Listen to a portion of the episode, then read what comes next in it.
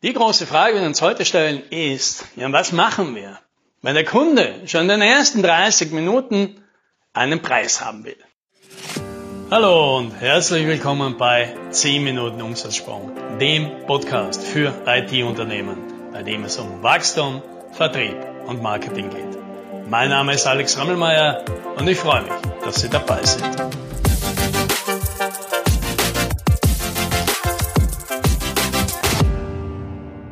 Die Frage habe ich jetzt in den letzten Wochen gleich mehrmals bekommen. Ja, Situation immer dieselbe. Wir reden über Value Selling. Und dann kommt oft das Problem, ja, aber wie soll ich das machen? Ich verstehe das ja schon mit dem Value Selling, aber der Kunde kommt ja schon rein und will gleich am Anfang eine Preisindikation wissen, ja, bevor wir überhaupt eine Gelegenheit haben, wirklich tief in das Gespräch einzusteigen und irgendwie habe ich das Gefühl, wenn ich da nicht mitspiele, dann fliege ich aus dem Prozess raus. Ja? Was soll ich denn da tun? Weil alle Varianten, die einem jetzt so einfallen, muss man jetzt so gegen diese, was kann denn das ungefähr kosten? Ja, alle Varianten, die uns jetzt einfallen, die fühlen sich alle irgendwie so defensiv an, ja, so äh, auf der Rechtfertigungsschiene daherkommend. Ja, einfach nicht gut. Was wäre jetzt meine Empfehlung? Ja? Meine Empfehlung wäre, wenn der Kunde fragt, was kann denn das kosten? Und ich frage, warum wollen Sie denn das wissen? Und jetzt ist es wahrscheinlich schwierig für die meisten, sich vorzustellen, die in solchen Situationen regelmäßig sind, die diese Frage kommt, zu sagen, das kann ich doch nicht fragen, ja? Ja, warum denn nicht? Ja? Und da sollte man jetzt mal einen Schritt zurückgehen. Ja? Was ist denn eigentlich das Problem? Wieso fragt denn der Kunde das überhaupt? Und wieso tun wir uns mit der Frage denn überhaupt so schwer? Und ich unterstelle jetzt einmal eins. Ich glaube, die Schwierigkeit, die wir mit dieser Frage haben, ist, dass wir diese Frage im Grunde ja für legitim halten. Denn, wenn wir selber Kunde sind, machen wir ja oft dasselbe.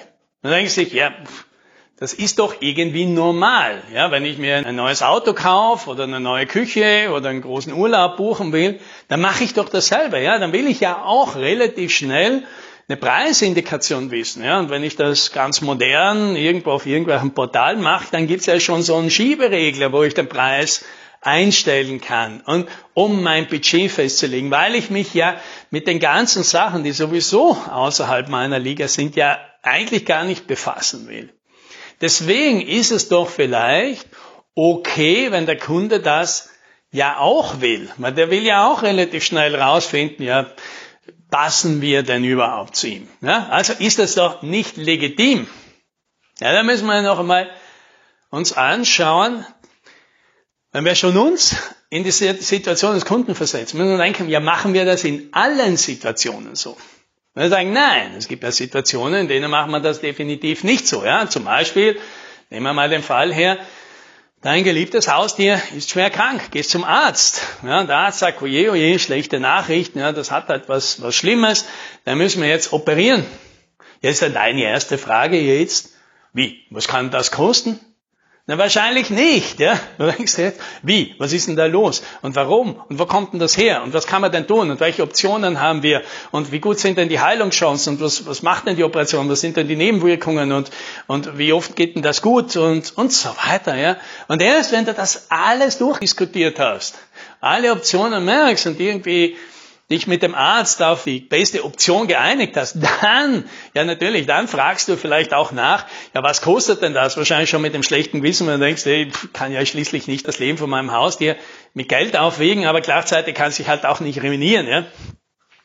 Oder nehmen wir einen anderen Fall. Du kriegst eine Klage ja, in deinem Unternehmen, flattert Brief vom Rechtsanwalt rein. Ja, ganz große Sache, ja, riskiert jetzt gerade dein Unternehmen oder einen Geschäftsbereich in deinem Unternehmen große Sache, ja. Gehst du auch mal zu deinem Rechtsanwalt, sagst du, habe ich jetzt gerade gekriegt, was machen wir denn damit? Und da wirst du wahrscheinlich auch nicht nach 20 Minuten wissen wollen, was das jetzt kostet. Du willst wahrscheinlich wissen wollen, ja, ist das legitim? Ist das normal? Wo kommt denn das her? Was können wir tun? Welche, welche Optionen haben wir? Äh, was ist wie wahrscheinlich? Wie können wir uns da am besten wehren? Gibt es da Alternativen, die wir machen können? Wie können wir das vermeiden? Alles Mögliche. Und erst wenn du einmal durchgedacht hast, gemeinsam, was das alles sein könnte, also man machen könnte, welche Optionen es gibt, welche Vor- und Nachteile es haben. Quasi, wenn das Value Selling vorbei ist, ja, weil du schon verstanden hast, was dein Nutzen und dein Risiken sind, dann fragst du als Kunde natürlich irgendwann mal auch, ja, was kann denn das kosten? Und das ist ein guter Zeitpunkt, denn jetzt ist es klar, jetzt ist der richtige Zeitpunkt nach dem Preis zu fragen, weil der Nutzen der Value ist jetzt klar. So, und was heißt das jetzt? Ja, das heißt, auch als Privatperson gibt es Situationen, in denen fragen wir eben nicht nach dem Preis. Und es gibt Situationen, in denen machen wir das sehr wohl. Da wollen wir sehr schnell am Preis wissen, weil wir eben auch nicht mit Angeboten, die nichts für uns sind, rumtun wollen. Und jetzt kommen wir wieder zurück in unser Verkaufsgespräch. Da sitzt jetzt der Kunde und stellt diese Frage, was kann denn das kosten? Und mit den Erkenntnissen, die wir jetzt gezogen haben, was heißt das jetzt? Was sagt denn diese Frage über den Kunden aus, der jetzt da sitzt? Ja, das sagt jetzt eines von drei Dingen aus. Nummer eins, der Kunde hat eben kein großes Problem. Der hat eben nicht so ein Problem wie wir mit der Klage oder mit unserem Haustier. Das ist kein großes Problem wahrscheinlich und der Kunde sieht das nicht als großes Problem, der sieht das als etwas Lästiges, der sieht das als etwas, was endlich mal gemacht werden sollte, aber jetzt hat er eh schon drei Jahre mit dem Zustand gelebt, er kann auch noch zwei Jahre damit leben. Ja, also er wird es gerne loswerden, aber irgendwo ist ganz sicher seine Schmerzgrenze und die versucht er herauszufinden. Ja, Fall Nummer eins, eben der Kunde hat kein großes Problem, der Nutzen für den Kunden dieser Situation ist begrenzt dieser Lösung. Ja. Fall Nummer zwei. Der Kunde sieht einen großen Nutzen in dem. Aber er hat schon verstanden, das kriegt er von vielen Anbietern. Er kriegt es vielleicht von dir ein bisschen schöner und von den anderen ein bisschen schneller. Und insgesamt ist er vielleicht für dich, weil du es schön machst und toll machst, bereit, ein bisschen mehr zu zahlen. Aber am Ende des Tages ist ihm klar, wenn er nicht dich nimmt, nimmt er halt wen anderen und das ist auch okay. Das heißt, was er relativ schnell will, ist von den ganzen vielen möglichen Anbietern eine Shortlist zu machen. Und da gehört ja selbstverständlich auch der Preis dazu. Und das heißt, wenn du da über seinem Budget irgendwo liegst oder weit davon entfernt oder von, von allen anderen weit weg ist, dann scheidest du einfach aus, weil du bist eben nicht die beste Wahl. Du bist nicht die einzige Wahl. Du bist nicht der Partner, den der Kunde jetzt unbedingt haben will.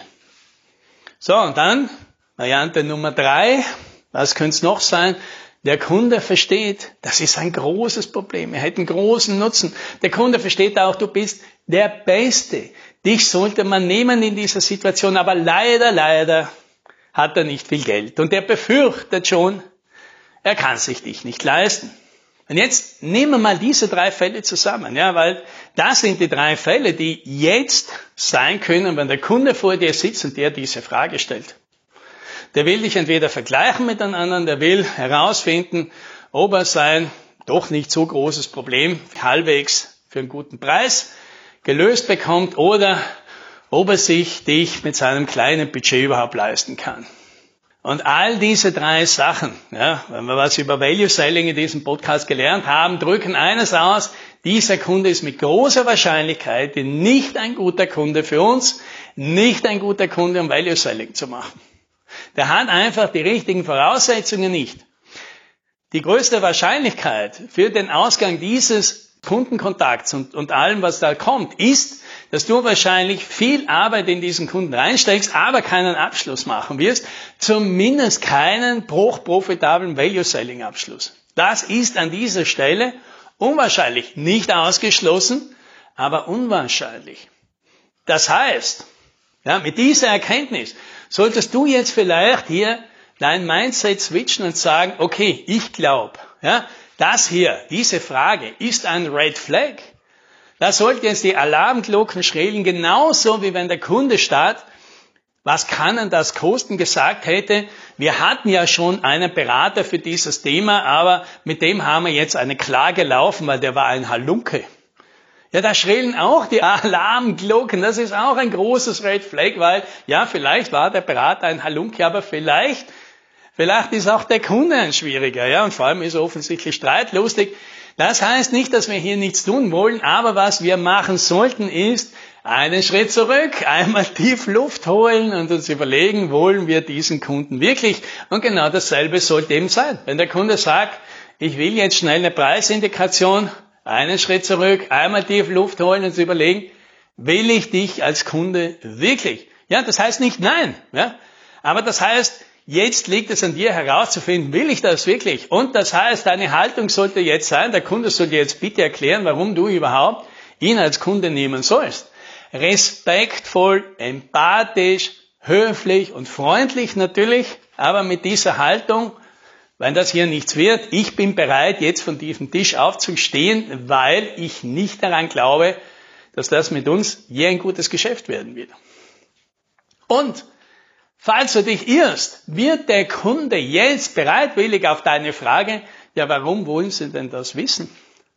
Antworten. Der wird vielleicht jetzt kurz verwirrt sein, aber wenn der dich wirklich will, wenn der ein großes Problem hat, wenn der Geld hat, wenn er sich bemühen will, weil er sich denkt, ich habe nicht viel Geld, aber ich möchte dich trotzdem haben, dann wird er sich jetzt anstrengen und dann wird er dir schon erklären, warum er das braucht. Und die meisten haben tatsächlich kein großes Problem, dir zu sagen, warum sie das herausfinden wollen, dass sie dich vielleicht vergleichen wollen, dass sie eine Shortlist brauchen, dass sie ein bestimmtes Budget haben, das sie nicht überschreiten können und sie vermuten, dass es möglicherweise drüber ist. Ja, und das sind das wichtige Informationen, über die kann man als Erwachsener ganz normal reden. Und dann wird sehr schnell klar, oh nein, nein, das geht, glaube ich, sich gut aus, Sie sich da vorstellen mit unseren Leistungen oder eben, Sie haben recht, wahrscheinlich kommen wir da nicht zusammen. Und dann, dann ist das neben einem erfolgreichen Abschluss der zweitbeste Fall, in kurzer Zeit zu erkennen. Dieser Kunde ist nicht der richtige für uns. Und das, das wünsche ich dir. Happy Sailing.